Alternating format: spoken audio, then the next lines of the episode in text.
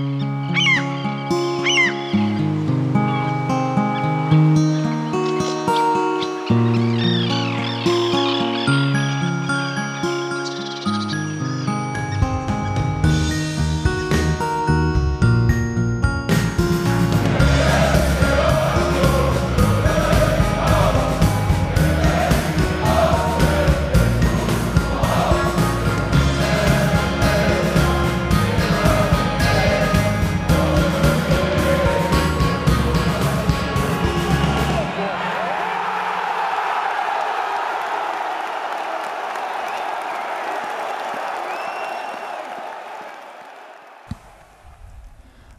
und herzlich willkommen zum Textilvergehen. Wir sprechen über das 3 zu 1 der Männer des ersten FC Union Berlin über Borussia Mönchengladbach. Und wir, das sind Daniel aus Frankfurt. Hi. Hallo Sebastian. Aus der kleinen Schorfheide. Ja. Für, für die große reicht es immer noch nicht. Und du hast noch nicht gesagt, welcher Podcast das ist. Es ist Textilvergehen. Ja, zum 563. Mal. Auch das ist äh, richtig. Und kannst du dich erinnern, in welcher Ausgabe wir das letzte Mal über einen Sieg des ersten FC Union Berlin gesprochen haben, Daniel? Das könnte einstellig gewesen sein oder zweistellig oder so. So fühlt es sich jedenfalls an. Ja, sehr lange. über drei Monate ist das her. Und deswegen hört ihr, dass das Moll in meiner Stimme komplett dem Dur gewichen ist. Und ich bin fröhlich, ich bin beschwingt. Und ich würde sagen, FC Bayern, wir kommen. Aber. Aber erstmal noch Real Madrid. Ja, klar. Also ich meine, er bringt mir nur die Großen. Ne? Also das, ähm, naja. Und zum Auslaufen geht es dann nach Bochum und Köln. Mhm. Gut, das war übrigens Ironie, Leute. Bitte keine Zuschriften. Wir gehen mal direkt äh, rein, Daniel. Das ist ja sehr spannend aktuell mit äh, Nenad Bielica als Trainer sich die Aufstellung immer mal anzuschauen und zu überlegen, was er denn vorhat gerade wieder. Beim Spiel gegen Gladbach hat er eine Viererkette wieder aufgestellt. Hast du das so erwartet oder war so, naja, mal gucken, wo er hingeht?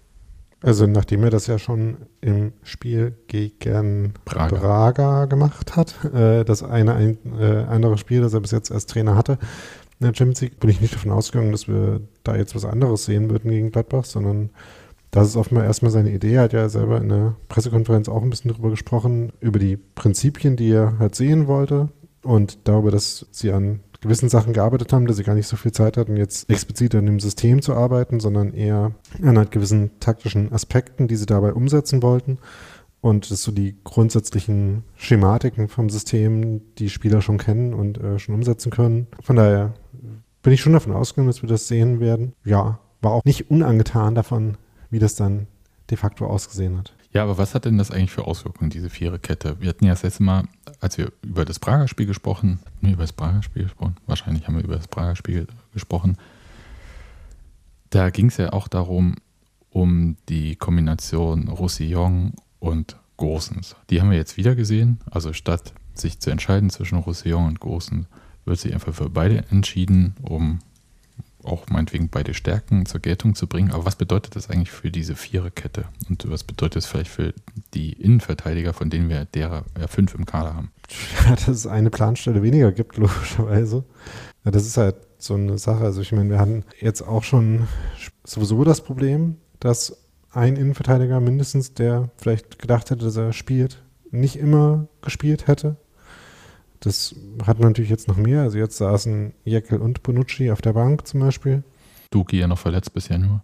Und wie gesagt, genau, Duki äh, ist verletzt. Das heißt, zwischen Leite, Knoche, Bonucci, Duki und dann eben als fünften auch noch Jekyll.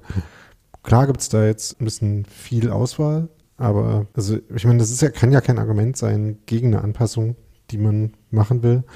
Und wie man das dann kadermäßig managt, äh, ist so eine Geschichte. Und es kann ja auch sein, dass es irgendwie wieder Situationen gibt, wo das äh, anders läuft. Und dann kann man ja auch nicht quasi auf jede quasi taktische Ausrichtung mit Kaderänderungen reagieren. Von daher, ja, fällt mir da nicht so viel zu ein, was, äh, was man da jetzt mitmachen soll. Also ergibt sich halt manchmal so, ne? Ja, ich finde schon, also natürlich kann man sagen, soll sich halt Olli Runa drum kümmern. Der ist ja für den Kader verantwortlich. Aber die Frage hatte ich mir mich also hatte ich mir schon selbst gestellt, irgendwie, ob nicht vielleicht doch jemand zu viel, also du sagst ja zu viel, aber vielleicht sind auch zwei zu viel und man bräuchte aber dafür noch einen linken Fuß als Innenverteidiger, wenn man nur zwei hätte. Aber ja. ist vielleicht wirklich eine Frage, die man in den Winter schieben kann oder noch später. Die andere Frage, die ich so ein bisschen habe, müssen wir vielleicht, wenn Viererkette, doch nochmal über das Thema Tempo sprechen? Ähm, weiß nicht, also generell über das Thema Absicherung muss man dann sprechen, weil wenn man sich überlegt, was der Unterschied ist, ne, ist das ja einerseits, dass die Flügel halt ein bisschen anders besetzt sind, wobei es gab ja auch Spiele, wo mit den Flügelverteidigern und Flügelstürmern gespielt wurde, ne, in diesen 3-4-3 oder 5-2-3 Varianten, wie man es auch immer nennen will. Von daher gab es da ja quasi ähnliche Abläufe auch schon, wie wir es jetzt mit der Viererkette und dem 4-2-3-1 sehen. Aber der Unterschied ist halt, man hat halt weniger Absicherung und das schlägt sich halt einerseits darin nieder, was für Situationen man dann vielleicht hat und welche Qualitäten man braucht, um damit umzugehen. Und andererseits eben generell, dass da vielleicht eine Person weniger absichert und dass man vielleicht ein bisschen mehr Risiko eingeht. Aber ich meine, ich finde gar nicht, dass äh, jetzt irgendwie die Innenverteidiger von Union schlimm viel langsamer sind als die von anderen Vereinen. Also ne, in der Variante jetzt mit Knoche und Late, ja, also das finde ich äh, noch relativ normal sicherlich, ne? Wird dann eher irgendwie Late den beweglicheren Part geben und Knoche den äh, absichernderen, ne, wenn es so Situationen gibt.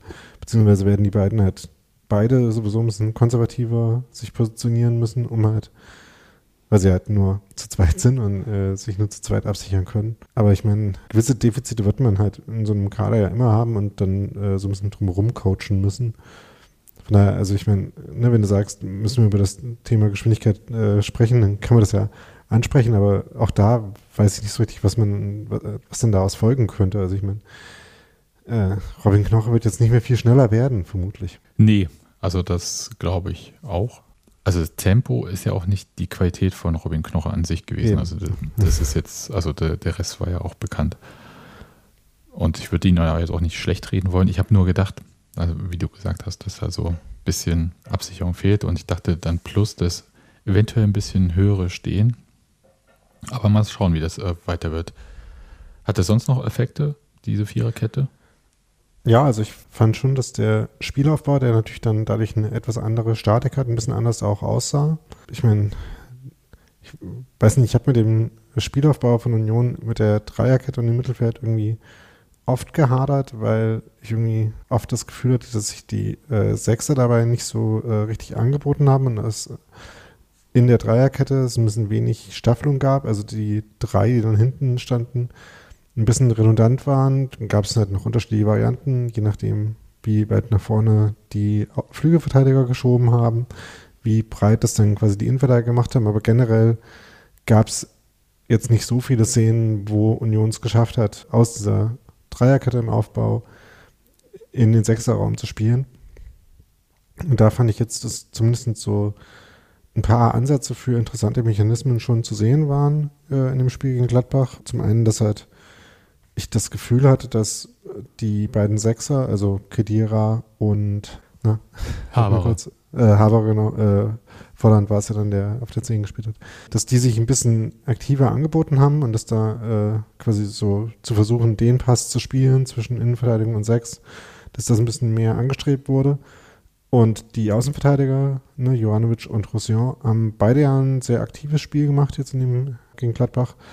Und unter anderem auch, indem sich der eine von den beiden äh, öfters mal auch eben noch mit im Sechserraum angeboten hat, beziehungsweise damit reingezogen ist, äh, Spiel mit verlagert hat. Also generell hatte ich den Eindruck, dass Union das mehr versucht, als, als wir es vielleicht vorher gesehen haben, zu versuchen, eben über die sechste Spiel aufzubauen und dann danach dann auch wieder oft mit Verlagerung wiederum auf dem Flügel und dann äh, entweder langen, Be äh, langen Bällen den Flügel lang oder auch äh, langen Bällen Richtung Kevin Behrens, äh, den ich übrigens da auch aktiver eingebunden fand in dem Spiel als teilweise vorher. Also es hat für mich den Eindruck gemacht, dass da schon ein bisschen Schwung drin ist, aber auch das, ne, das hat natürlich immer ein bisschen was von der Statik her mit dem System zu tun, aber vor allem viel damit, wie man sowas ausführt, ne, und wie sich die Leute bewegen, wie sie die Bälle fordern, äh, was sie damit machen, wenn sie sie kriegen. Von daher ist, ist quasi so Ausrichtung, Schwerpunkte und System kann man immer schlecht voneinander trennen, beziehungsweise es hängt alles ne, voneinander ab. Alles Aber ich fängt fand- mit allem. Oder von so. Ja, aber ich fand, dass man da zumindest äh, gute Ansätze gesehen hat jetzt in dem Spiel. Und wenn das System, beziehungsweise die Systemanpassung, schien dem äh, zumindest nicht im Wege zu stehen. Von daher sehe ich das erstmal positiv soweit. Ich glaube, so sichtbar neben dieser Viererkette ist ja, glaube ich, die größte Veränderung und vielleicht sind die Sechser auch deswegen mehr eingebunden, dass flacher gespielt wird. Hm. Oder- ja, Oder also ich, siehst du es nicht so? ähm, müsste ich mir jetzt, glaube ich, nochmal quantitativ angucken, ob man da wirklich einen Unterschied sieht. Ich finde, äh, das größte, auffälligste Element ist halt das Zusammenspiel auf den Flügeln, das halt ein bisschen anders aussieht. Insbesondere auf der Roussillon-Großenseite, die es jetzt gibt. Ja. Die schon sehr, sehr, sehr stark ist. Also muss man sagen, also aktiv, so. Ja, das ist ja sowieso, wir hatten ja über die Absicherung gerade schon gesprochen, das finde ich auch interessant, dass halt, obwohl die ein bisschen weniger geworden ist, quasi dadurch, dass man halt nur noch äh, ne, zu dritt im Zentrum ist und die Außenverteidiger ja theoretisch ein bisschen tiefer äh, im Schema sind, die ja trotzdem noch sehr aktiv sich nach vorne einschalten. Und ne, wie gesagt, beide mit einem sehr auffälligen Spiel jetzt gegen Gladbach. Gerade auf der linken Seite sind es halt beide Spieler, die mit Dynamik äh, nach vorne gehen. Ähm, Gosens hat ja auch als Flügelverteidiger schon durchaus Spaß dran gehabt, sich auch so mit in die vorderste, äh, vorderste Linie in Angriff mit einzuschalten. Von daher, da ist auf jeden Fall viel Aktivität und auch sowas wie Durchschlagskraft zu sehen gewesen. Das fand ich schon ein sehr positives Element. Dann kommen wir mal direkt zum Spiel, wenn wir schon so über positive Elemente sprechen. Das fing ja super stark an, gleich mit einem Tor, auch wenn es nicht gezählt hat. Und ich hatte so gedacht, okay, da wird hier nicht erst abgetastet oder so. Ja, genau. Da hat man auch so ein paar von den äh, Elementen, die ich jetzt angesprochen habe, auch schon gesehen. Ne? Gerade mit diesem Aufbau, mit der Dynamik daraus und auch schon mit so einem Angriff über die linke Seite. Da hat dann Behrens, finde ich, sich auch schon mal das erste Mal gut eingeschaltet ähm, und den halt durchgesteckt für Volland, der leider relativ weit im Abseits stand, aber so vom grundsätzlichen Muster her war das schon auch wieder viele andere erfolgreiche Aus äh, Angriffe ausgesehen haben später. Ich fand es übrigens erstaunlich, weil Schiedsrichter hat sofort abseits angezeigt, beziehungsweise Assistent, und ich dachte halt so auch, ja klar, hm. also auch wenn es so weit weg war von mir im Stadion. Aber haben wirklich viele äh, richtig gejubelt. Also da, da, waren auch, glaube ich, das ganze Stadion war bereit zu eskalieren. Einfach. Es war wie so die Ketchupflasche kurz vorm. Nee, das ist wie die Colaflasche, wenn du Mentos reingepackt hast, aber nochmal zuschraubst.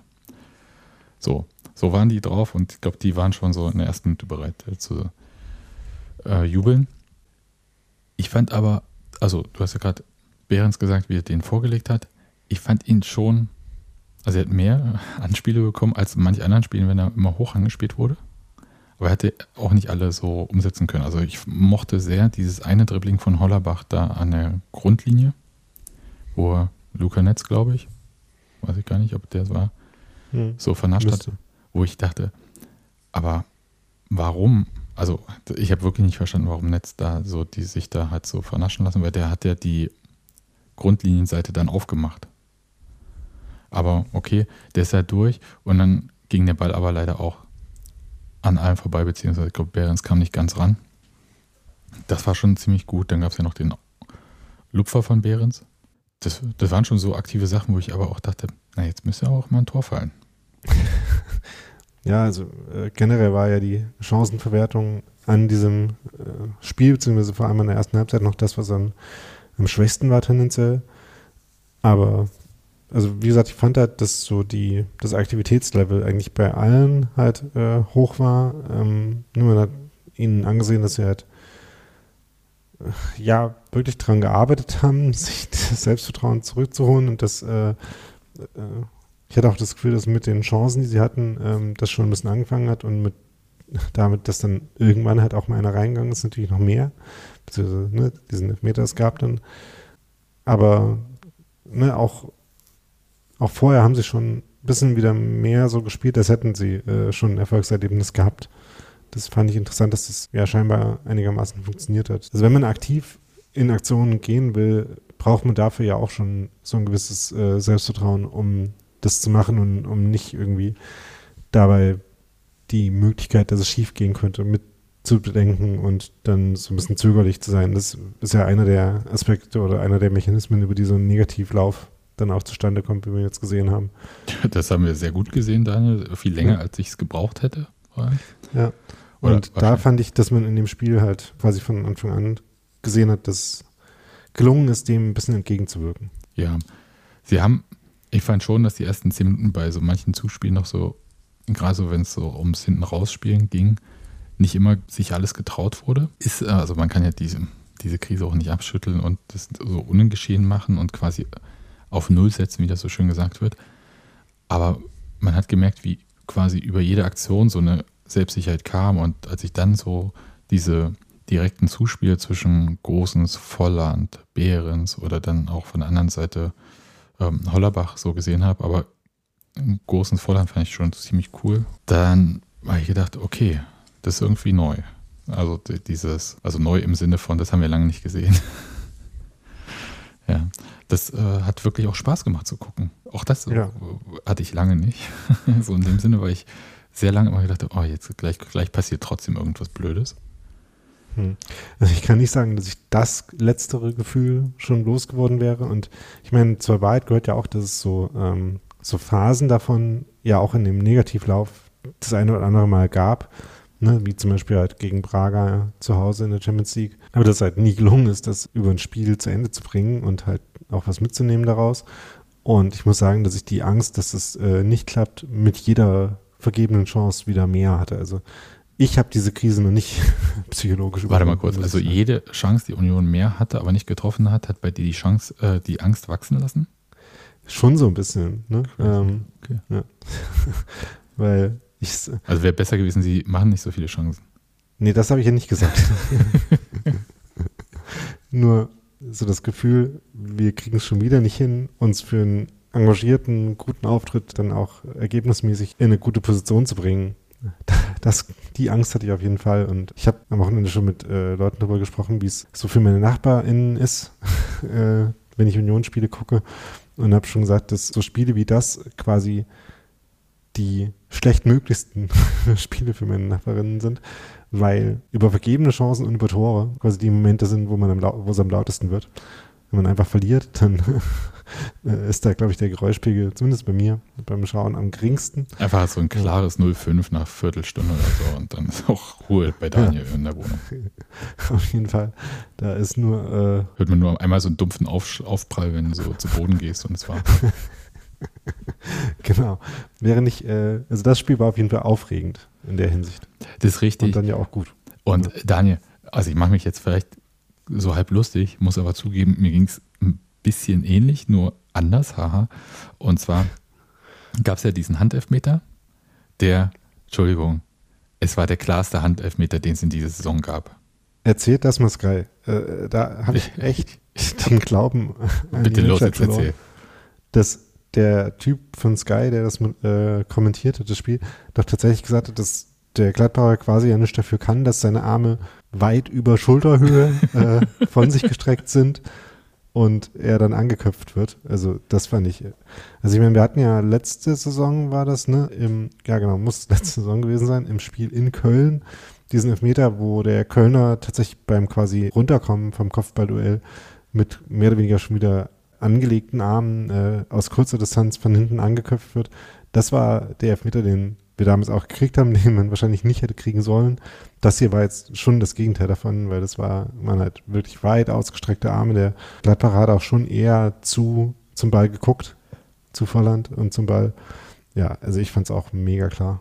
Ja, vor allem, also normalerweise, wenn da an der Wuhle-Seite irgendwas im Strafraum passiert, ich von der alten Anzeigetafel ja, sehe, sehe nichts, aber das, also es war so sicht, also ich habe dann auch nicht, und das Irre war, Entschuldigung, ich, ich finde es sehr unfassbar, dass das kein Kommentator da. Tut mir wirklich auch leid für den äh, Spieler von Gladbach. Aber ist halt so. War es nicht auch wieder Netz? Ich glaube. Ja. Und, aber als ich fast vom Glauben abgefallen bin, war, als Volland schon elf Meter, also Ball liegt da auf dem Punkt und so weiter und alle machen sich bereit Und dann taucht auf der Anzeigetafel auf Videoassistent. Alle so, hä? Wie? Und erstmal pfeifen, hier, scheiß Videoassistent, puh, und so. er macht unseren Sport kaputt und so weiter.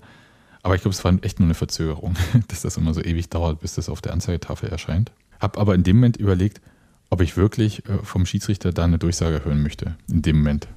Weiß ich auch nicht. Also nein, weiß ich, will ich nicht. Ich will einfach prinzipiell den Videoassistenten so nicht mehr. Ja. Und äh, da macht es eine Durchsage jetzt auch nicht besser. Stell dir vor, das ist Patrick Ittrich und macht dir eine Durchsage. Da gehst du erst ja. recht über den Zaun. Also wer, wer will denn äh, Schiedsrichter reden hören? Den Teil. Schiedsrichter sind jetzt dafür, das, dass das äh, kommt. Echt? Ja. Ist das so? Ja. Ja. Du hast also, wirklich, du, du, du hast wirklich eine sehr selektive Fußballwahrnehmung aktuell.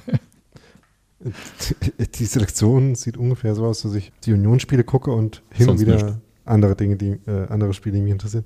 Ich habe zum Beispiel Stuttgart gegen Dortmund mir unter der Woche angeguckt und war ein bisschen schockiert über dieses Spiel, aber ja, wie gesagt, mein, mein Fußballzeitbudget ist gerade ein bisschen eingeschränkt. Okay, alles klar, gut. Und vor allem mein, also generell äh, auf die ganze Welt bezogen, mein Bullshit-Budget ist halt auch ja, eingeschränkt. Das, das Deswegen ich mich mit äh, Wahrthemen grundsätzlich äh, versuche nicht nee. mehr zu beschäftigen.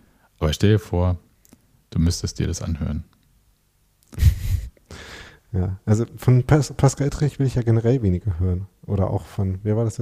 War, war der Schiedsrichter? Nee, nee, nee, der war jetzt äh, nicht. Äh, der Martin war, Petersen. Ja.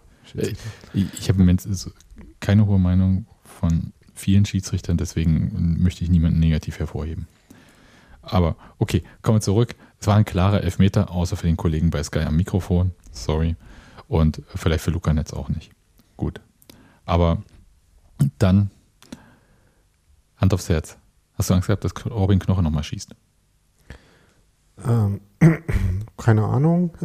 Ähm, ich, ich, habe zur Kenntnis genommen, dass äh, Volland geschossen hat. Äh, hatte da auch Zutrauen.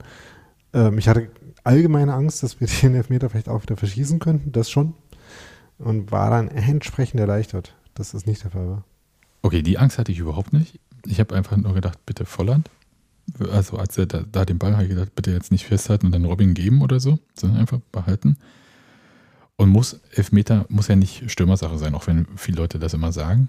Ich finde, also. Das ist schon wieder so, und viele Leute sagen das, okay. Ähm, auch andere Leute können Elfmeter, glaube ich, schießen. Eben, deswegen sage ich. Jemand, der das kann, soll das machen. Genau. Und aber ich habe nicht so gejubelt, weil, und das meine ich mit dieser prinzipiellen Angst, ich habe der Sache insgesamt nicht so getraut. Okay, also, da, würde ich jetzt wiederum sagen, vermutlich ein Du-Problem. Ne? Also ja.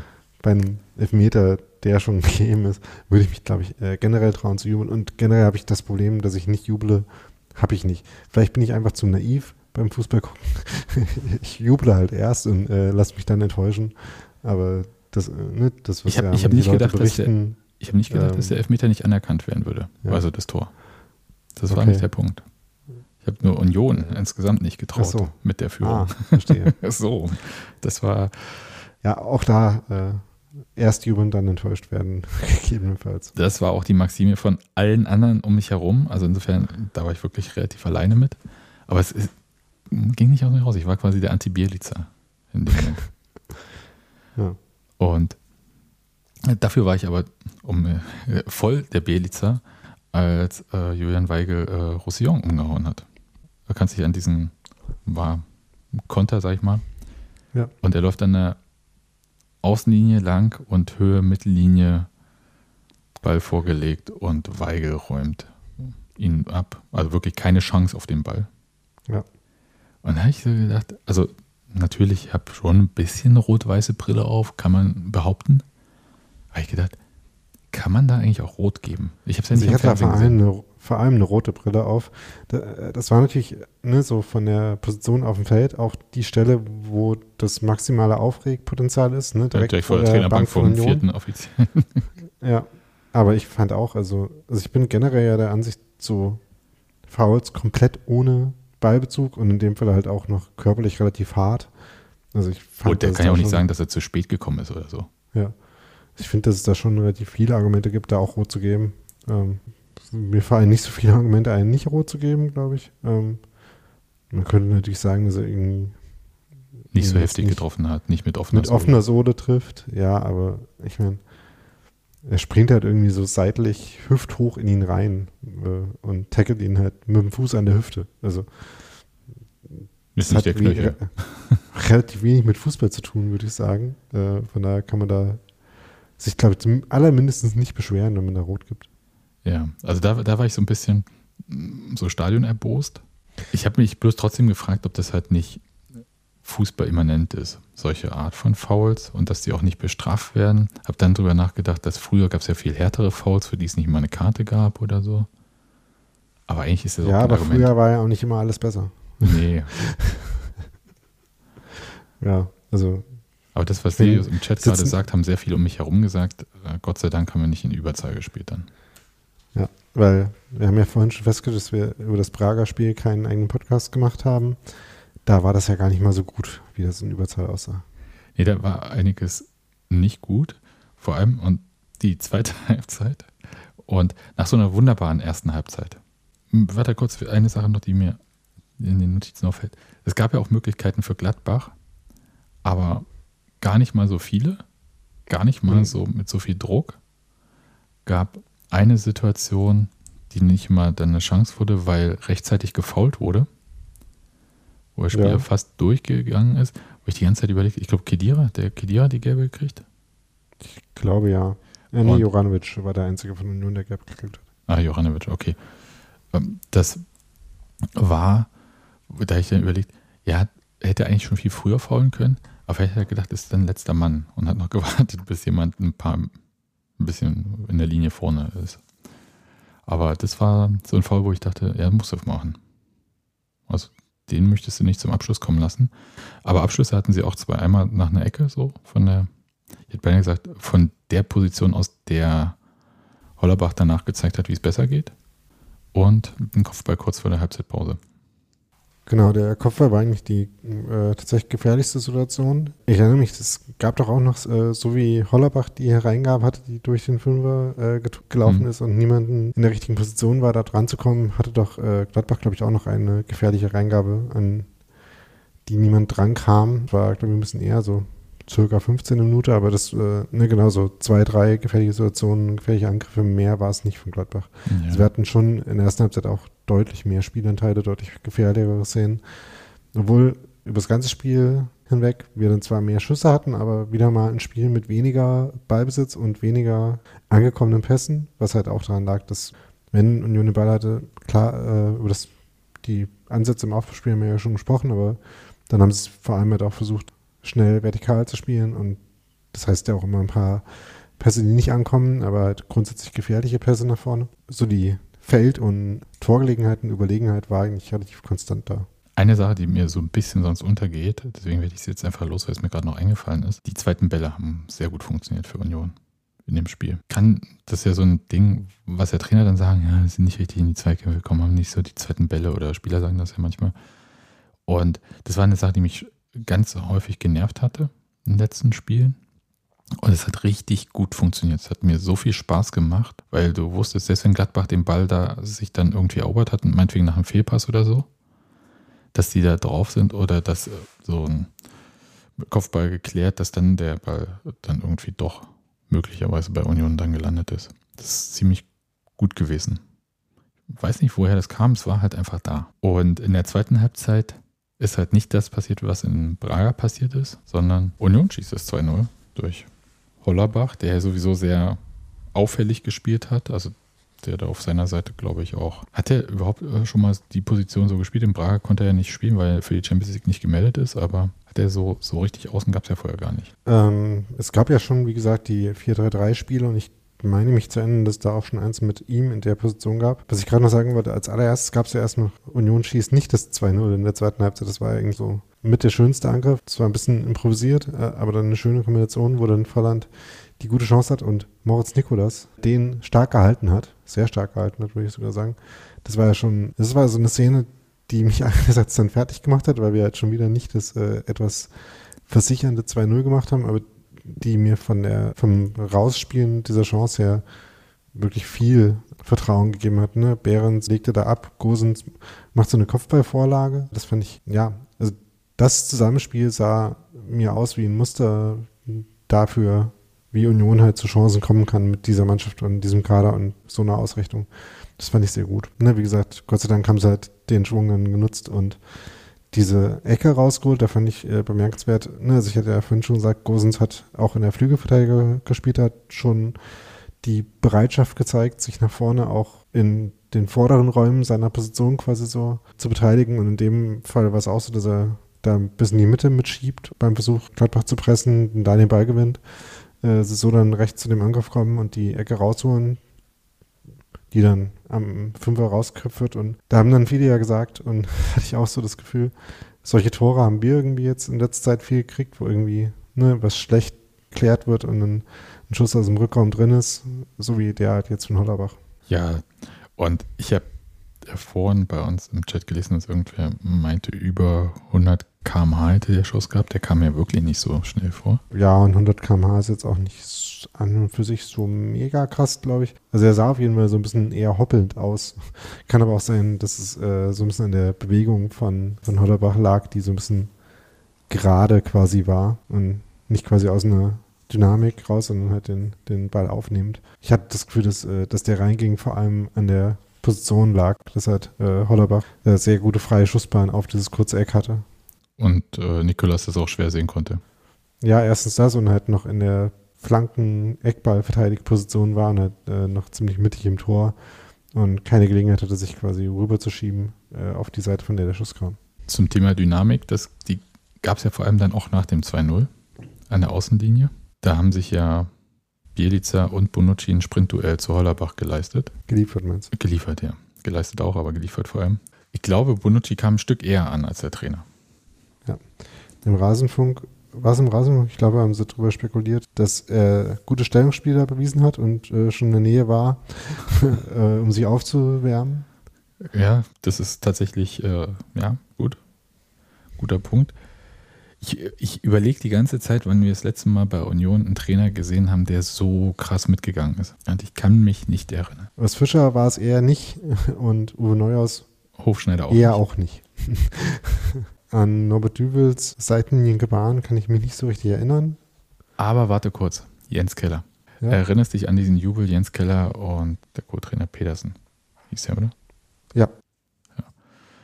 Die haben mal so bisschen heftiger gejubelt. Vielleicht. Mit ein bisschen. Aber so rennend. da fällt mir wirklich, glaube ich, keiner ein. Naja. Gut, äh, fand ich aber irgendwie äh, schön. Also in dem Fall. Und die Frage, die sich halt mir so noch stellt, er hatte dann relativ zügig in der 60. Minute oder kurz vorher hatte Hollerbach angezeigt, er kann nicht mehr. Und habe ich gedacht, ja klar, hat er auch viel gemacht, aber andererseits habe ich gedacht, hm, müsste der nicht länger durchhalten können? Ja, keine Ahnung. Also, er war ja, soweit ich jetzt auf dem Schirm habe, nicht verletzt in der Zeit, die er jetzt bei Union ist. Von daher könnte er an und für sich schon in maximaler Kondition quasi sein. Ja, aber hat ja jetzt auch unter der Woche Zeit, sich zu erholen. Genau. Und für ihn kam Andras Schäfer rein. Da muss ich erstmal sagen, ich habe das Augsburg-Spiel ja nicht im Stadion erlebt und deswegen auch nicht diese, diese Freude, die er ausstrahlt, wenn er sich warm macht, gleichzeitig mit äh, dem Jubel der Gegenrade, der immer lauter wird, wenn er beim Warmmachen auf sie zuläuft. Gott, ist das toll. Wirklich. Das ist wieder so ein Moment, wo ich einfach alle umarmen möchte. Das ist einfach, da ist so viel Liebe einfach plötzlich da. Das ist ja auch wirklich eine krasse Leidensgeschichte, die sich da jetzt so im Spektrum von Fußballverletzungen äh, abgespielt hat für ihn. Ja, da, da, muss ich mal kurz drauf kommen. Matze Koch hat in der Bild am 8. Dezember geschrieben. Ich habe vorhin nochmal nachgeguckt, äh, ob, äh, wann das war. Und dass er drei Knochenbrüche hatte. Mir war es so wie zwei vorher im Fuß.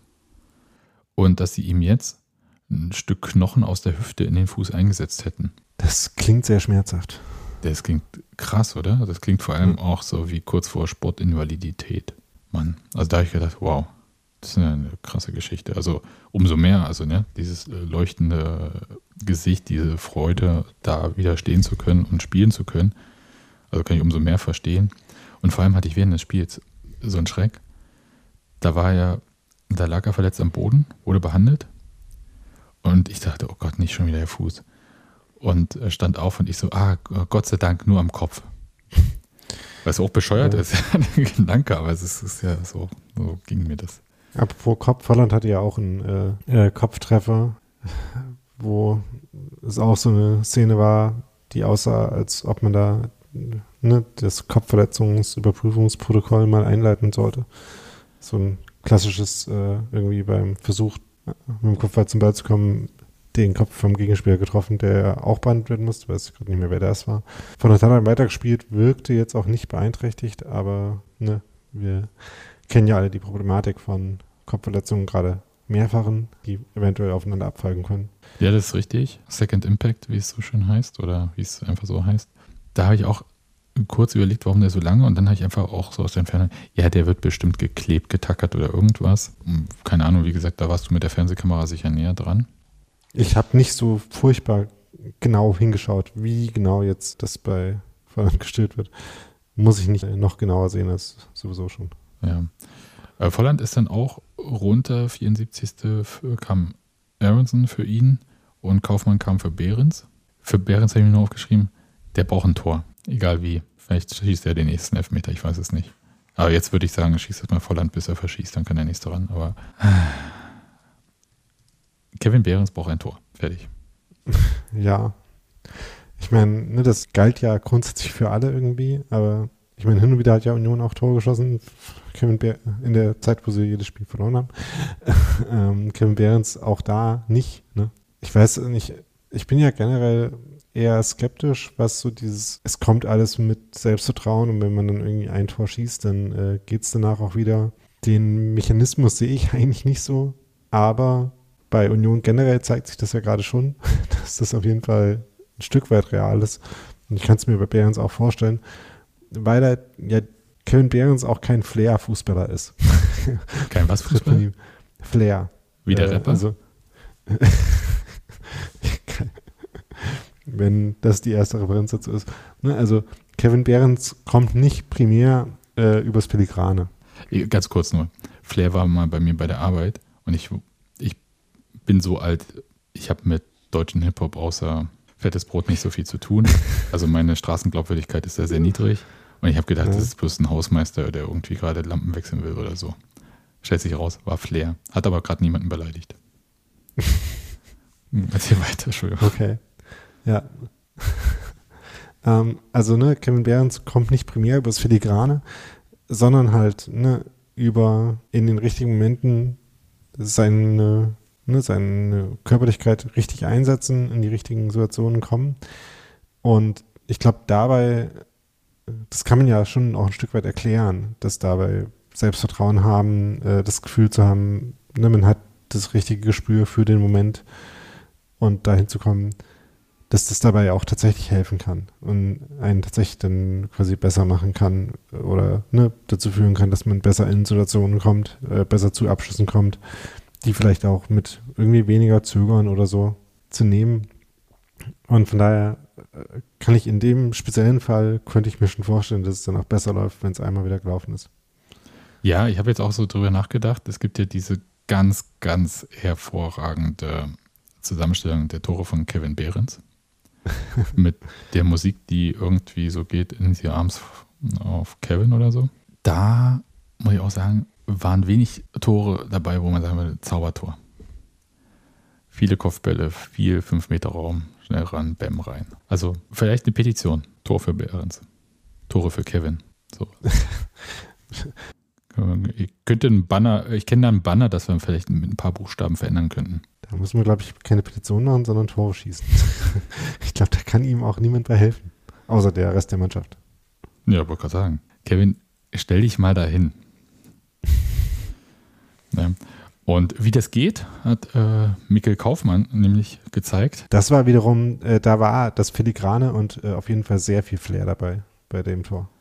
Ja, weil? Na, weil er das fantastisch gemacht hat. Also generell fand ich das eine, ein wirklich interessantes Tor. Äh, also auch schön und erleichternd, aber auch interessant, weil äh, dass so eine Szene war, Gladbach hat versucht aufzubauen und es gab irgendwie vorher schon so fünf Momente, wo Union versucht hat, ins Pressing zu kommen, beziehungsweise sie im Pressing waren und versucht hat, äh, zum Ball zu kommen, zum Ballgewinn zu kommen und halt nicht nachgelassen haben. Und das ist ja auch so eine Geschichte, wo vielleicht das Selbstvertrauen auch eine Rolle spielt, dass man halt ähm, so eine Pressingsequenz nicht nur anfängt, sondern halt auch weitermacht und zu Ende bringt. Auch wenn es halt vielleicht zwei, drei Bewegungen dauert, aber dass man halt nicht, ja, nicht quasi den Glauben verliert oder dann anfängt zu hadern oder nur die Hälfte mitmacht oder so, sondern dass halt, ne, sie alle ein paar Sprints gemacht haben, äh, Gladbach immer weiter unter Druck gesetzt haben und dass dann halt irgendwann halt ein unpräziser Ball kam. Ich weiß gerade nicht mehr, wer es dann war, der den Ball äh, sich dann gewonnen hat und dann in die Spitze gespielt hat und Kaufmann geht dann sehr schön an dem äh, Gladbacher vorbei und schießt den sehr schön rein. Ja, das, äh, also der Abschluss war ja auch wirklich toll. Also so überlegt. Ach, ja, ja, das stimmt, hast ja. schon recht. Also gerade dieser Kontakt mit dem Außenriss, um sich den am, am Verteidiger vorbeizulegen, den fand ich sehr elegant äh, und schön. Und das war auch unerwartet. Ja. Also, das, also war natürlich auch unerwartet, weil wir ihn ja quasi nie haben spielen sehen vorher. Genau. Irgendwie, ich hatte, muss ich sagen, äh, bevor wir Mikkel Kaufmann verpflichtet haben, ihn auch jetzt nicht so wirklich wahrgenommen gehabt irgendwo. Hab mir dann von wegen Compilation von seinen Toren ne, äh, so eine angeguckt und da waren halt so Momente, wo er mit Tempo auf die Abwehr zugeht und genug äh, Technik dann hat und Körperlichkeit, um sich dazu durchzusetzen und einen Abschluss dazu zu kommen. Das war schon, was man da gesehen hat und was man sich erhoffen konnte. Und das sind halt auch, also ne, auch Mikkel Kaufmann ist kein Spieler, der quasi alleine ein Spiel macht und alleine dazu führt, dass man unfassbar viele Chancen hat, aber ich äh, glaube schon, dass er die, die Fähigkeit hat, dass, wenn er die Mannschaft solche Situationen kreiert, kollektiv, wie sie es in dem Moment gemacht haben, denn da auch aggressiv, äh, effektiv zu sein. Ich möchte betonen, dass ich nach dem 3-0 mir absolut sicher war, dass dieses Spiel gewonnen wird. Für wie lange? Warte, wann fiel das 3-1?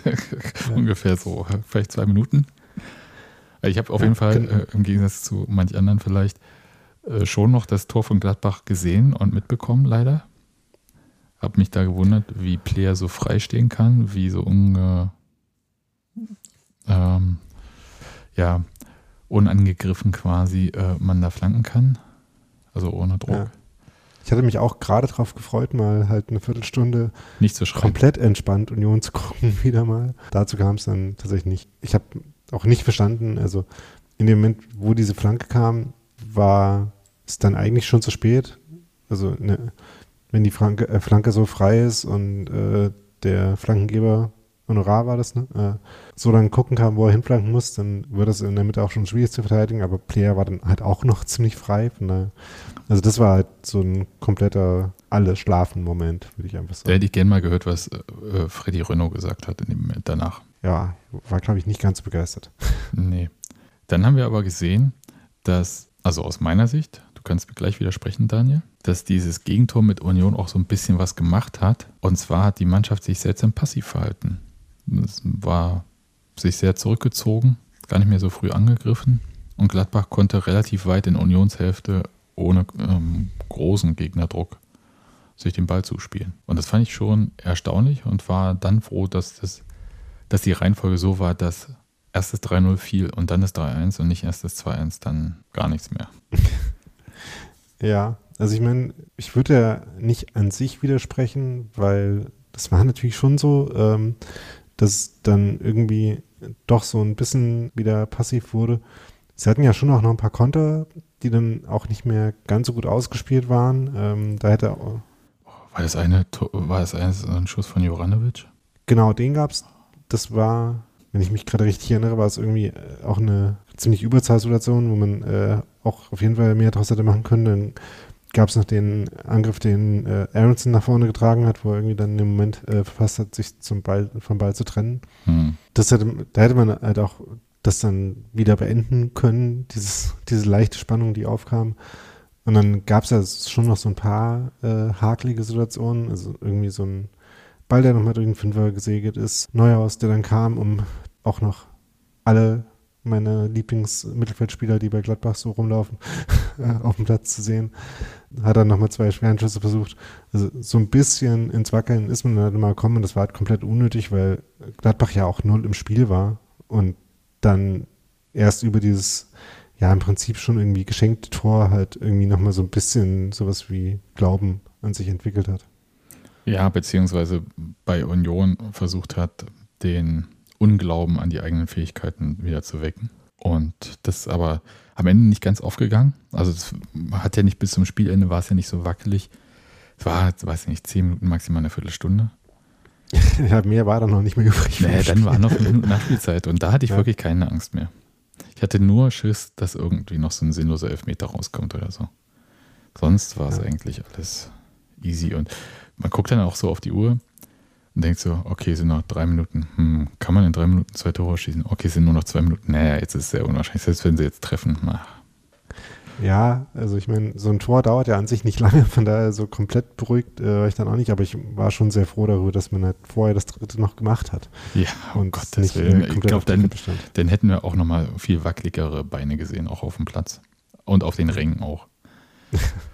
Apropos ja. auf den Rängen, da muss ich jetzt einmal kurz, äh, im Chat wurde es auch äh, beschrieben und ich will es mal ganz kurz, weil es war wirklich eine witzige Situation. Ich habe nicht mitbekommen, dass Sören Brandy bei Sky am Mikro war. Das hast du sicher mitbekommen, Daniel. Aber mhm. kurz die Schilderung. Christian sagt halt, äh, wer alles so da ist von ehemaligen Spielern und sagt halt, ja, auch Sören Brandy. Und dann geht die Kamera so auf die Tribüne und ich sehe da so einen Typen mit leichten Bart. Und ich denke so, oh, das ist ja krass verändert, ey. So, dann äh, sagt er, und äh, Jacek Menzel. Und ich so, cool. Ähm, Jacek Menzel, den hat ja Matze Koch mal irgendwann wieder aufgetan, äh, gefunden, gesucht und gefunden in Polen. Der erste quasi Ausländer, der bei Union gespielt hatte. Und das war der Sören Brandi, der am Anfang eingeblendet wurde, war Jacek Menzel. Das habe ich dann gemerkt, als er das zweite Mal eingeblendet wurde. Das war schon sehr witzig, die Situation. Aber erzähl mal, hast du gehört, was Sören Brandi erzählt hat? Nein. Nicht. Dann gebe ich jetzt einfach nur wieder, was, mir, was der Chat geschrieben hat, nämlich, dass äh, Sören Brandi äh, Grundschullehrer jetzt studiert quasi, also Lehramt für Grundschule in Bielefeld. Und ich würde mal jetzt, äh, reiß jetzt einen Karlau und sage, ich hoffe, dass er nur noch Pokémon-Karten kassiert dort. Ja. Also ich meine, grundsätzlich ist er ja als Lehrer dann derjenige, der die gelben Karten oder Einträge ins Muttiheft verteilt. Sagt heißt nicht mehr Muttiheft übrigens. Äh, stimmt, äh, sorry, das ist natürlich auch äh, aus gutem Grund, weil das ja mega sexistisch ist. Äh, Entschuldigung dafür, liebe Hörer. Ich, ich bin so aufgewachsen, also, aber ich habe dann auch irgendwann einer Lehrerin gesagt, ich gucke da schon rein. ja, Nee, äh, ganz ehrlich, also es war jetzt nicht. Äh, äh, du musst jetzt von nicht rechtfertigen. Ziehen, Fußball ist die Sprache nee, manchmal rau, äh, Daniel. Ja, äh, es ist auch für uns alle die sechste Stunde. ähm, äh, von daher, ja. Ähm, nee, also jedenfalls, Sören Brandi als äh, Grundschullehrer kann ich mir grundsätzlich gut vorstellen. Ja, ich sag mal, mal sehen, wie er da so abräumt. also er hat ja keine gelben Karten für bösartige Fouls bekommen wenn ich mich richtig erinnere, sondern mehr für Meckern. Und naja, aber stell dir vor, Meckern ist ja Brandi gewisser, Hofaufsicht. Meckern in gewisser Hinsicht ja auch der Job von einem Lehrer. Ja, aber positiv. ja, Sören Brandi sagt dir bestimmt doch, dass er auf dem Feld auch immer nur produktiv und positiv gemeckert hat. Hm. Na gut. Das Spiel war vorbei und dann gab es eine Sache, wo ich denke, so, manchmal ist es halt so, dass so ein Stadion so ein unglaublich gutes Gespür hat. Wo du denkst so, wie kann das sein? Ja? Also so, dass alle dieses Hurra, Hurra, Union ist wieder da. Das war, also, das war genau das, was alle so gefühlt haben, was raus musste, diese, dieses, man sagt ja nicht Hurra, Hurra, man ist wieder da, wenn man total dran glaubt, sondern das ist ja auch so eine Selbstbestätigung, die man sich so gibt, so eine Verstärkung. Es gab ja zwischendurch auch schon den, äh, das Lied mit äh, Union ist wieder da ne, in der Ja, dann ist klar Variante. Ähm, es gab zwischendurch äh, während dem einen Tor ja auch ein Winter Wonderland Lied, das fand ich auch gut. Äh, und ja. generell. Ähm, ja, finde ich total super. als jemand, der viel Darts schaut und geschaut hat, muss ich sagen, denke ich immer sofort an Phil Taylor. Also ich kann es leider nicht so mitsingen. Ich singe immer Walking in the Taylor Wonderland. Das ist aber wiederum dein Problem. So. Das ist richtig, das ist allein mein Problem. ja. Aber generell, ne, ich war wie gesagt jetzt nicht im Stadion dieses Mal, kam mir die Stimmung auch von Anfang an ziemlich intensiv vor. Weiß nicht, ging dir das auch so? Ja, war, war so. Muss aber auch sagen, dass es halt, also es ist ja, wie gesagt, das bedingt ja immer auch einander. Es ist ja selten so, dass auf den Rängen bombastische Stimmung ist, wenn auf den Rasen nichts passiert oder äh, nur Schlimmes. Es gab halt auf dem Rasen wenig, was die Stimmung abgewürgt hätte. Muss man auch so sagen. Es gab viele gelungene Aktionen und jede gelungene Aktion führt ja auch dazu, dass man eher sie faustballt und nicht oh, macht, sondern yeah. und ein paar, über die man sich aufregen konnte. ja, Situationen, über die man sich aufregen kann, wunderbar, immer gerne. Und auch da war es wieder gut, dass Julian Weigel immer gut zu erkennen war. Mm. Und dann gab es aber eine Situation, apropos Gespür, ne, gab es sogar zwei, aus meiner Sicht, kann sein, dass andere es anders sehen. Ähm, das gab diesen Gesang von der Kurve, der nicht von den Capos angestimmt wurde, gib niemals auf und glaub an dich. Und da hat äh, der Capo, glaube ich, dann gesagt, hey, das singen wir doch nur bei Rückstand und hast so ein bisschen so versucht abzuwirken. Aber die Leute wollten das halt singen. Und ich finde, nach so vielen Spielen ohne Sieg kann man auch bei einer Führung nochmal sagen, gib niemals auf und glaub an dich, weil wir hatten auch einige Führungen gesehen. Permanenten Rückstand, gerade diese, diesen Herbst. Ja, also fand ich nicht so schlimm, fand es aber auch ein bisschen niedlich, wie er gesagt hat, wir sind das doch nur bei Rückstand, Mann, was soll das? Als das Spiel vorbei war, die Mannschaft sich da hinten am Sektor 4 so langsam auf die Runde gemacht hatte, da äh, ging es eigentlich auch so mit Hurra, Hurra, Union ist wieder da und da haben die irgendwie den Union-Walzer angestimmt und das fand ich, das ist aber jetzt meine persönliche äh, Wahrnehmung, dass ich finde den Walzer schon auch cool, aber ich brauchte irgendwas zum Schreien, was zum Raushauen und nicht zum Schunkeln. Mir war, mir war wie Punkrock und nicht wie ich habe den siebten Glühwein schon getrunken. Punkrock mit Glühwein, weiß nicht, ob das auch geht, aber ähm, ja. Also so generell schien mir das Hurra, äh, die Stimmung ganz gut wiederzugeben tatsächlich. Auf jeden Fall. Also es war jetzt, wo ich, weißt du, ist jetzt schon zwei Tage her und ich denke sofort dran, ich habe fast Tränen in den Augen. Das ist wirklich. Hat sich gelohnt. Ich habe eine gelbe Jacke angehabt, das erste Mal in dieser Saison. Ich glaube, ich muss sie jetzt eine Weile haben, wie, wie alle äh, sich daran erinnern müssen, was sie an Samstag anhatten an Bekleidung und alles wieder immer wieder so anziehen müssen und alles, was sie gemacht haben an dem Tag auch so machen müssen. Da ist ja gut, dass das Wetter noch eine Weile so ähnlich sein könnte, wie es jetzt gerade war. Ja, also kann jetzt auch immer eine Weile kalt sein, weil die Jacke ist wirklich, naja. Ja. Gut.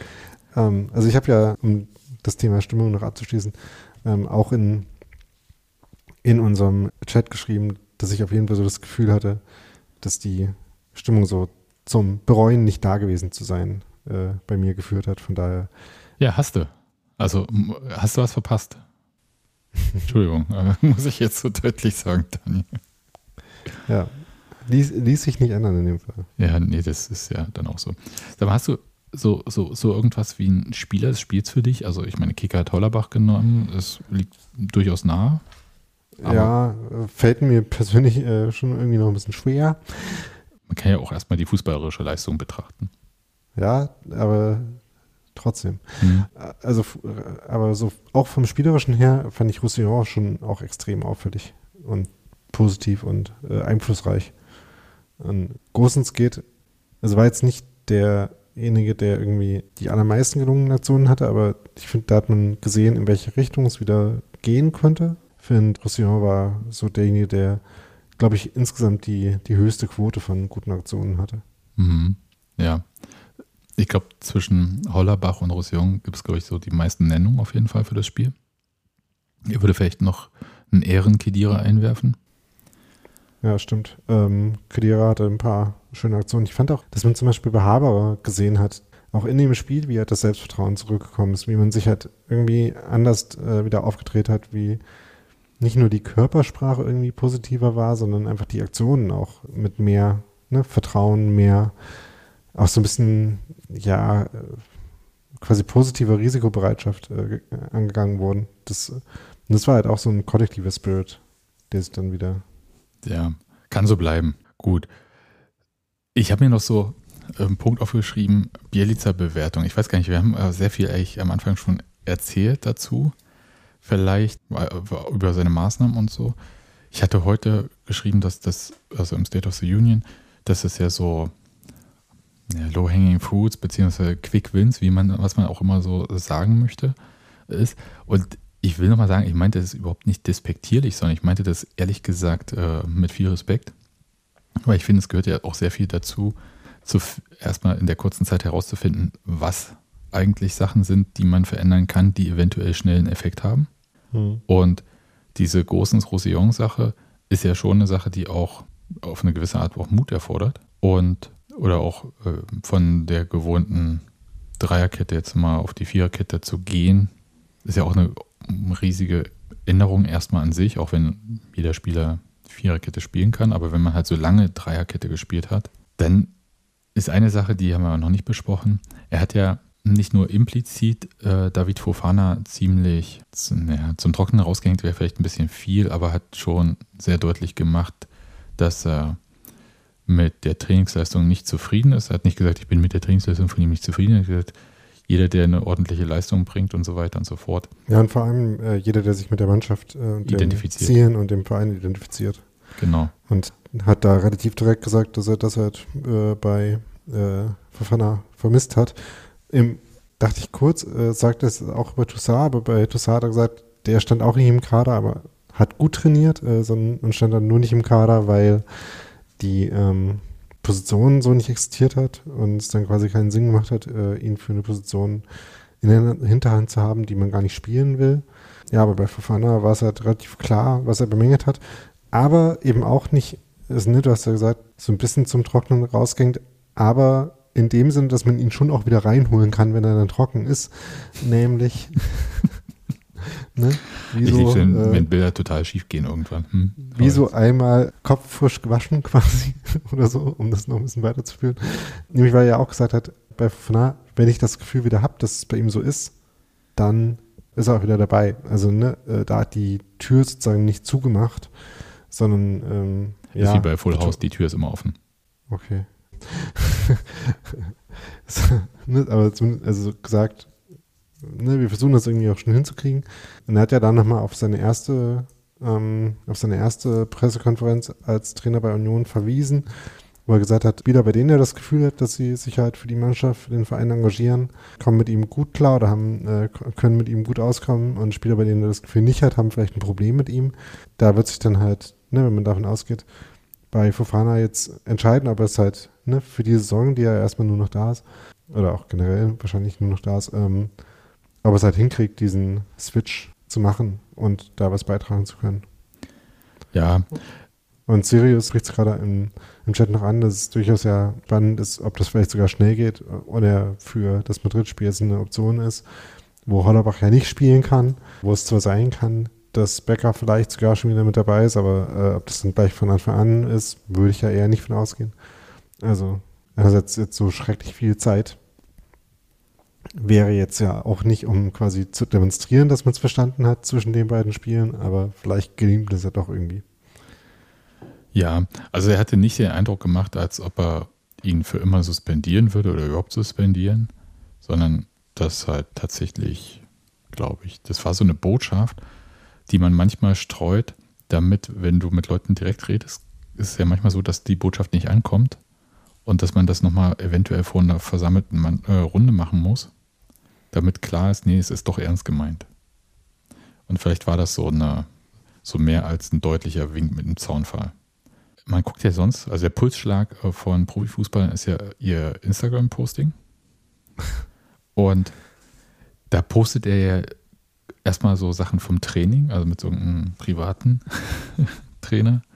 Und dann teilt er auch Sachen von Union. Also so vielleicht ist das auch alles wieder gut. Und vielleicht ist aber auch so ein Instagram-Account auch einfach nicht wichtig. Aktivität an der Außenlinie von Bielitz hatten wir ja vorhin schon besprochen. Ich fand nochmal bemerkenswert bei der Pressekonferenz zu sehen, wie lässig der zwischen Sprachen hin und her wechselt. Hat er bei der Pressekonferenz jetzt vor dem Madrid-Spiel da schön auf Spanisch parliert.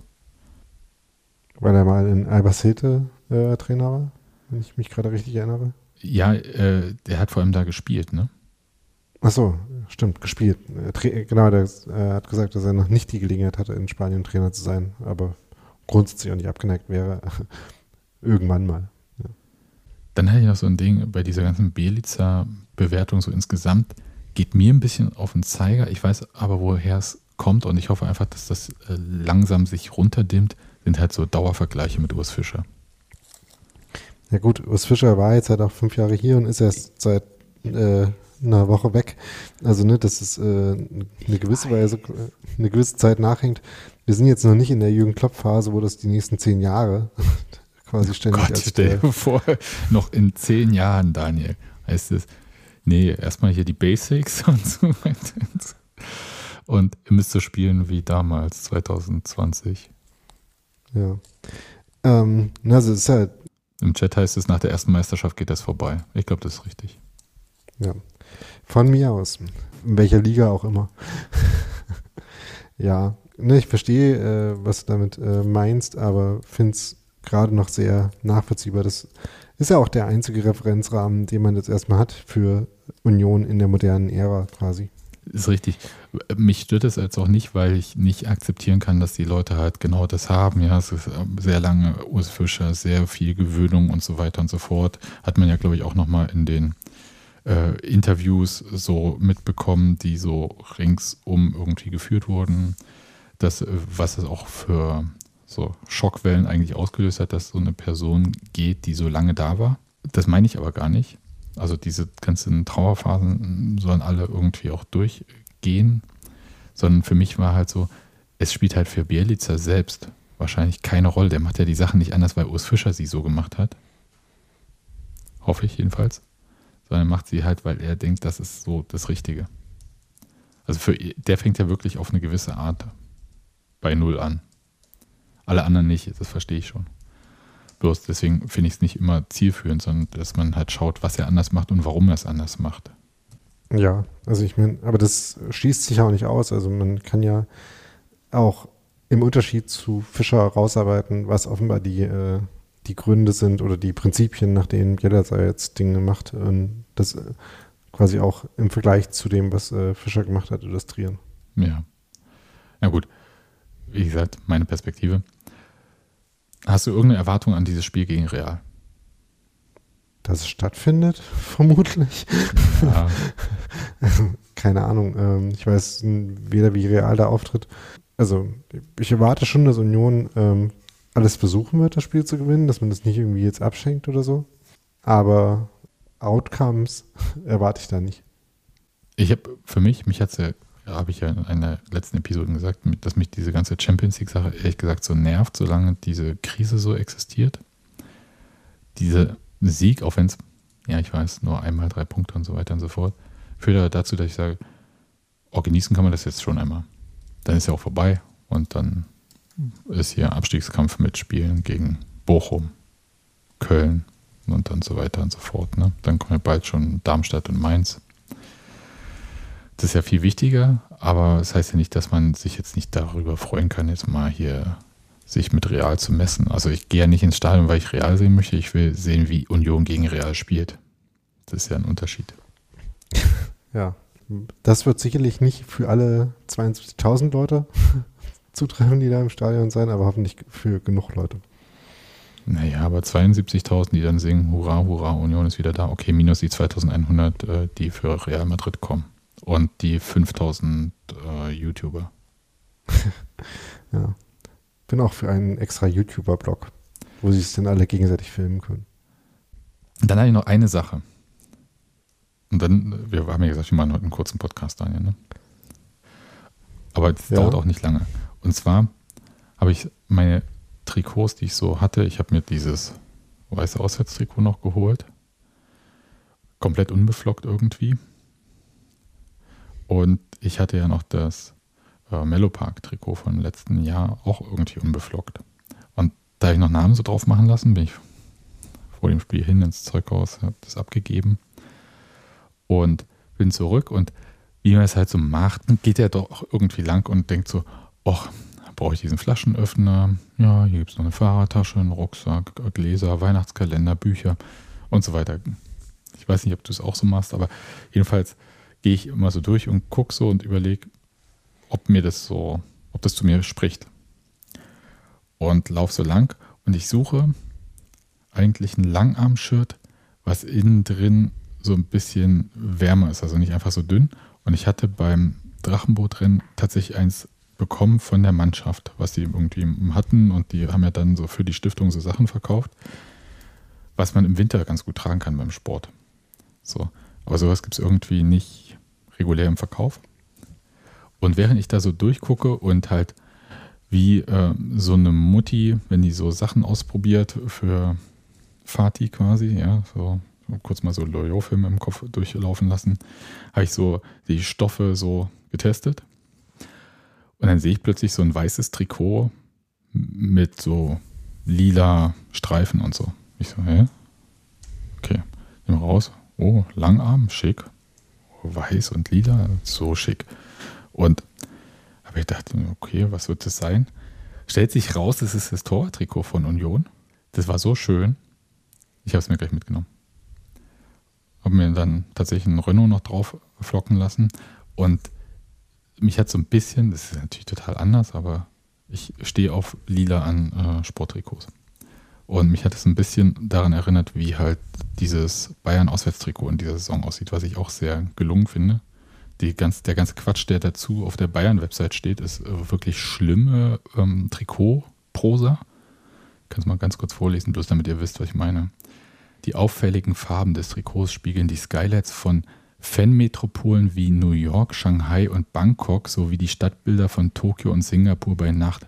Beide Orte besuchte der FC Bayern auf seiner diesjährigen Audi Summer Tour. Sowas steht zu Trikots bei denen. Aber das Trikot ist ganz hübsch. So, jedenfalls äh, lila Adidas-Streifen, lila Adidas-Logo, sonst äh, relativ schön weiß, langärmlich und dachte ich halt so, das hat ja gar keine Polster, wie man da, wie ich das so von Tortrikots kannte. Habe ich dann gefragt und da wurde mir gesagt, nee, Torwart äh, haben schon sehr lange irgendwie nichts mehr so mit Polstern so viel. Weiß ich nicht. Ja. Wusste ich nicht. Aber, also, warum haben die früher gepolstert und jetzt nicht mehr? Der Rasen ist ja nicht weicher geworden. Also ich, ich glaube, dass es früher auch schon äh, nicht besonders viel geholfen hat. Äh, und also wir müssen ja heute mehr äh, so richtig mitspielen und sich richtig bewegen und so. Also nicht so Gary Ehrmann-mäßig. Ja, wollte ich nur sagen, äh, hat mir sehr gut gefallen. Und ich finde mehr weiße Trikots. Ja, das ist ja jetzt gerade, hast noch ein Thema. Ein Thema müssen wir jetzt dann doch noch ansprechen, weil es dazu noch News gab. Die DFL hat ja heute mit sehr knapper oder knapp ausreichender Mehrheit beschlossen, diese Investorenpartnerschaft einzugehen. Darüber hatten wir eigentlich vor der Sendung gesagt, dass wir nicht so viel darüber sagen können, weil das irgendwie jetzt auch so ein bisschen überraschend kam und über meinen äh, Fußballnachrichtenkonsum und äh, Analysekonsum haben wir ja schon gesprochen. Aber Union hat immerhin, oder Union hat jedenfalls ein Statement dazu abgegeben, wie sie sich dazu verhalten haben, nämlich ablehnend.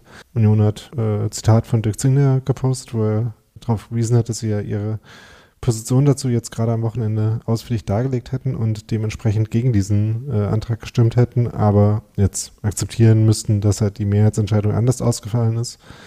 Ja, das ist da passiert. was daraus jetzt wird und äh, was es dann für die Liga und eventuell auch für Union bedeutet und wie Union jetzt damit, also ich weiß nicht, für Union gibt es ja jetzt erstmal nicht viel zu tun, weil es ja jetzt erstmal auf DFL-Gesamtlinie-Ebene äh, abläuft. Aber ja, das war jedenfalls noch. Ja, ich überlege die ganze Zeit. Das ist ja jetzt erstmal Mandat, das heißt ja nicht zwangsläufig, dass das am Ende auch passiert. Die Wahrscheinlichkeit ist natürlich, also die Geschäftsführung braucht da jetzt, glaube ich, kein weiteres Mandat für den Abschluss mehr. Oder? Also ich weiß ja. wirklich sehr wenig im Moment äh, zu dem Thema, deswegen bin ich da so super vorsichtig. Habe das gelesen, was Union geschrieben hat und wenn man so ein bisschen einen Dreisatz macht, kann man ein paar Sachen da, denen da schon folgen mir ist, mir sind so ein paar Sachen nicht klar und das habe ich heute auch nochmal im State of the Union geschrieben. Mir ist nicht ganz klar, ob die Leute das Geld wollen, um dann etwas zu machen, ohne aber am Grundprodukt was zu ändern. Also Grundprodukt, die Liga. Und die zweite Frage ist, wie sehr betrifft das eigentlich die Einheit zwischen zweiter und erster Liga? Da würde ich jetzt nicht mehr so viel drauf verwetten, dass die für immer so bleibt, wie sie aktuell ist.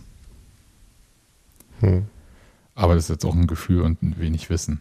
Und deswegen bin ich da super zurückhaltend. Ich weiß, dass sich die Fanszenen prinzipiell gegen Investoren-Deals da gestellt haben. Da gab es ja auch nochmal, also einerseits die Proteste, auch bei dem Spiel von Gladbach bei Union gab es ja sowohl bei Gladbacher als auch auf der Gästeseite da diese Choreo Nein zu Investoren und alle haben so kleine Schilder mit Nein hochgehalten. Das konnte man heute bei der Abstimmung ja nicht machen, weil die ja geheim und analog war. Also Zettel hatten die schon, aber haben sie ja nicht hochgehalten. Und auf Union-Seite gab es da auch äh, Protestbanner. Äh, und wie so viel in den Stadien. Ich bin da so ein bisschen indifferent. Ich bin jetzt nicht prinzipiell gegen, dass man sich irgendwo Geld herholt, um etwas zu machen. Habe ich meinetwegen jetzt bei einer Bank auch gemacht, um so ein Haus hier zu kaufen. Ja, aber äh, das ist ja zum Beispiel gerade nicht. Ne? Das ist es nämlich nicht, genau. Ja, hier Fremdkapital, Eigenkapital und so. Aber so weit will ich jetzt nicht gehen. Also prinzipiell finde ich das jetzt nicht ehrenrührig. Man muss nicht immer erst alles Geld verdienen, bevor man es ausgibt. Das ist totaler Quatsch. Aber man sollte schon wissen, ähm, welches Ziel man verfolgt. Und da bin ich mir nicht ganz so sicher, ob man nicht einer Sache hinterherrennt, die man entweder niemals schaffen wird oder dass man sich selbst noch nicht klar ist, was man für ein Ziel hat. Weil nun der FC Bayern oder Borussia Dortmund oder andere Vereine, die sich für so Großkopfert halten, andere Ziele verfolgen, nämlich meinetwegen eine Art von internationaler Wettbewerbsfähigkeit, die ja auch, ich habe das ja gerade aus diesem Bayern-Fanshop vorgelesen, die da so ganz andere Fanmetropolen haben auf der Welt als äh, meinetwegen Hansa Rostock, äh, den vielleicht an ähm, bruchsicheren Plex Plexiglasscheiben mehr gelegen ist. Deswegen weiß ich nicht, wie sehr man diese wirklich sehr weit auseinandergehenden Bedürfnisse auf Dauer so wird vereinen können und ob die überhaupt auf ein Ziel, also diese Auslandsvermarktung, da müssen wir mal ganz ehrlich sein, die spielt für die zweite Liga überhaupt gar keine Rolle. Das ist ein Thema für die Bundesliga, nicht für die zweite Liga. Und äh, niemand wird irgendwie sich ein Follow Your Team Ticket im Stream holen für Elversberg. Außer Leute aus Elversberg, die gerade nicht in Deutschland sind vielleicht. Und deswegen finde ich das die viel, viel, viel spannendere Frage. Na klar, jetzt diese Investorensache und wie das gemacht wird und so, das ist auch interessant und auch meinetwegen zum Aufregen oder nicht aufregen, je nachdem, wie man dazu steht. Aber die eigentlich spannendere Frage ist, äh, wie sich der deutsche Profifußball der Männer in Zukunft eigentlich aufstellen wird und wie viel Solidarität es da noch gibt. Wenn wir schon eigentlich in der Bundesliga so eine Art Dreiteilung haben, wenn wir das auf die 36 Clubs da ausrollen, haben wir eine viel krassere Teilung. Und die haben ja wirklich nicht mehr viel miteinander zu tun. Ja. Es ist ja auch nicht so, dass äh, unter FanvertreterInnen das alles nur ähm, quasi grundsätzliches Dagegen ist. Ähm, wer sich da ein paar Argumente und ein paar Informationen über diesen, äh, diesen Deal äh, zu vor Augen führen möchte, dem würde ich da gerade nochmal einen Podcast empfehlen. Ähm, können wir auch nochmal verlinken, nämlich von Schwarz-Gelb, beziehungsweise auf Ohren. Die hatten einen Podcast gemacht äh, mit einem Vertreter von den Ultras von Dortmund und einem von den Ultras von Köln ähm, und sich da nochmal drüber unterhalten, was jetzt der Unterschied oder der nicht so große Unterschied ist zwischen dem, was da jetzt vorgehabt wird und dem, was äh, vor ein paar Monaten noch abgelehnt wurde, dann nach dem Fanprotest, den es damals auch schon gab. Einerseits, äh, ich hatte ja gerade schon erwähnt, dass Union gesagt hat, dass sie ihre Position ausführlich dargelegt haben. Das gab es äh, als Post auf der Webseite auch. Das kann man sich dann halt da durchlesen und die Argumente von Union halt äh, nachvollziehen oder auch nicht. Ja. ja. Gut, Daniel. Dann würde ich sagen, vielen Dank, dass du mit mir diese Reise zu einem wirklich bemerkenswerten Unionsspiel in dieser Saison gemacht hast, auch wenn du beim Spiel selber nicht angereist bist. Zumindest in Podcast-Form, genau, wenn schon nicht in echt. Genau. Und Wir hören uns nach dem Spiel in Bochum. Wirst du in Bochum sein? Ich werde erstmal beim Spiel gegen Madrid sein und äh, ob ich in Bochum sein werde, das entscheidet sich tatsächlich erst noch so im Laufe der Woche. Okay. Dann brace yourself, Bochum. Aber grundsätzlich habe ich ja immer Lust auf Bochum. Ne? Brutalistisches Stadion. Döninghaus, Currysoße. Schon auch ein bisschen Stimmung. So. Ja, also grundsätzlich habe ich da durchaus Lust drauf. Ich würde sagen, die Chancen stehen nicht ganz schlecht. Ja, dann macht's gut. Tschüss. Ciao.